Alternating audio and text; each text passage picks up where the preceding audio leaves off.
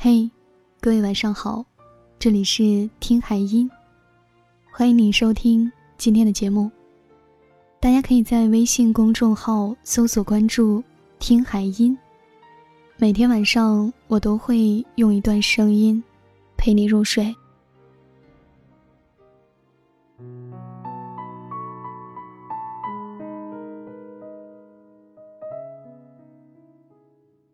有人说，人生。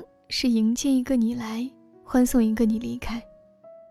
我从来都希望那些走了的人，就别再回头了，从此一别两宽，各生欢喜。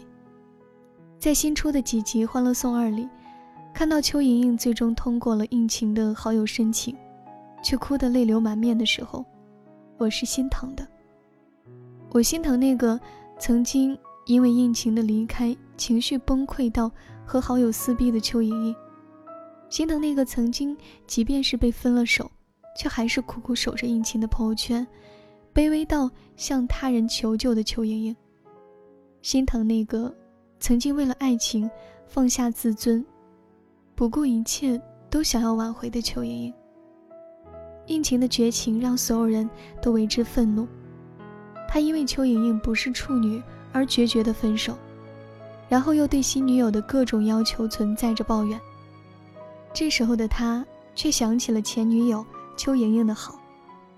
其实，在那一刻，我很希望邱莹莹能够拒绝应勤的好友申请。你亲手扔掉的爱，还要别人屈尊弯腰去捡回来，凭什么呀？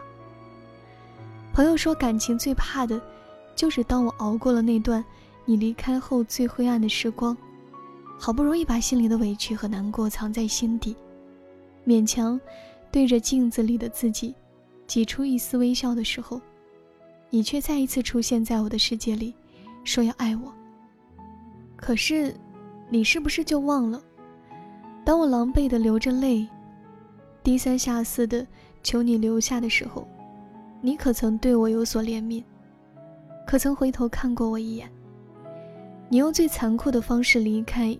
却在失意时，才想起那个曾经爱你、爱到疯狂的女孩。别再仗着“我喜欢你”这四个字，就可以随意的欺负我。没有人想要用离开去教会另一个人珍惜。梅子和我说，她这辈子都不会忘记被深爱的人抛弃是什么滋味儿。也许女生都是心软的动物，才会在对方一次又一次伤害你的时候。还会在爱情里犯傻。她已经记不清楚自己为了男友哭过多少次，却仍然会在他生病的时候提醒他吃药，在他没钱的时候往他包里塞钱，在他生气的时候主动找他和好。当梅子因为情人节收到一束花而感动的时候，不曾料到的，却是男友居然在微信上给别的女生偷发五二零红包。这件事情最终让他们闹了分手。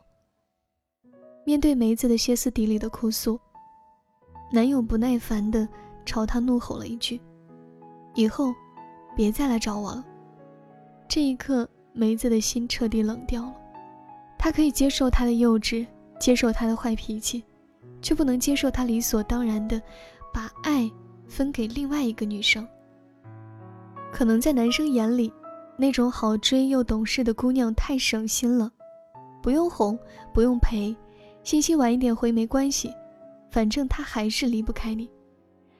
可是没有一个人会牺牲自己所有的东西，去为了满足你自己。梅子最后还是走了，男友在喝醉酒的某一天打电话给梅子，希望她能回来。梅子说：“其实那一刻我突然很想见他，可是也突然明白了。”再也不想重蹈覆辙的去爱了。要知道，先离开的人是你，既然不要我了，为什么还要回头？并不是所有的分手都能被挽留，没有人会无条件的在原地等你。就像喜欢张志明，喜欢的连自己都害怕的余春娇，还是会说出那句：“不如我们算了吧。”拥有的时候不珍惜，离开了。就别怪人无情。爱情不能等到失去后才懂得珍惜。很多人都想拥有一个百分百的伴侣。就像《欢乐颂二》里面的应勤，一边嫌弃前任不是处女，一边又抱怨现任又懒又物质。朋友小哲和他女友分开的这两年，至今还是一条单身狗。他说他忘不了自己的前任，可认识小哲的人都知道，当初就是因为小哲嫌自己的前女友太作，总是喜欢黏着他，最后就以冷暴力的方式逼着他提分手。小哲说：“那时候我总是觉得他太幼稚，太情绪化，整天都哭哭啼啼的，不想去哄他。可是自从分开了以后，我突然就很想他，想我们的曾经，想他对我的那些好。后来呀，我遇到的那些女生，个个都现实的很，张嘴就是要房要车要奢侈品，再也没有一个女生会为了我哭，为了我心甘情愿的低下头来。”有一句话叫做：“错过了爱你的姑娘，你就活该遇到个婊子。”总有一天你会发现，当年推开的那个人，正是你此生最想要的。据说，分手后复合的情侣只有百分之三能走到最后，剩下的百分之九十七都无法避免再一次分开的结局。大概是感情太过脆弱，一碰就碎。很多人终究还是没有办法成为那幸运的百分之三。爱，的确什么时候都可以重来，但并不是什么都能回得去的。你有没有试过，一杯热水慢慢变冷的感觉？还有等一个人慢慢绝望的感觉？我有。人心和水一样都会凉透。别等我离开了。你才想起要爱我，我走了就不会再回来了。晚安，想梦见你。下雨天了怎么办？我好想你，不敢打给你，我找不到原因。为什么失眠的声音变得好？熟悉沉默的场景，做你的代替，陪我等雨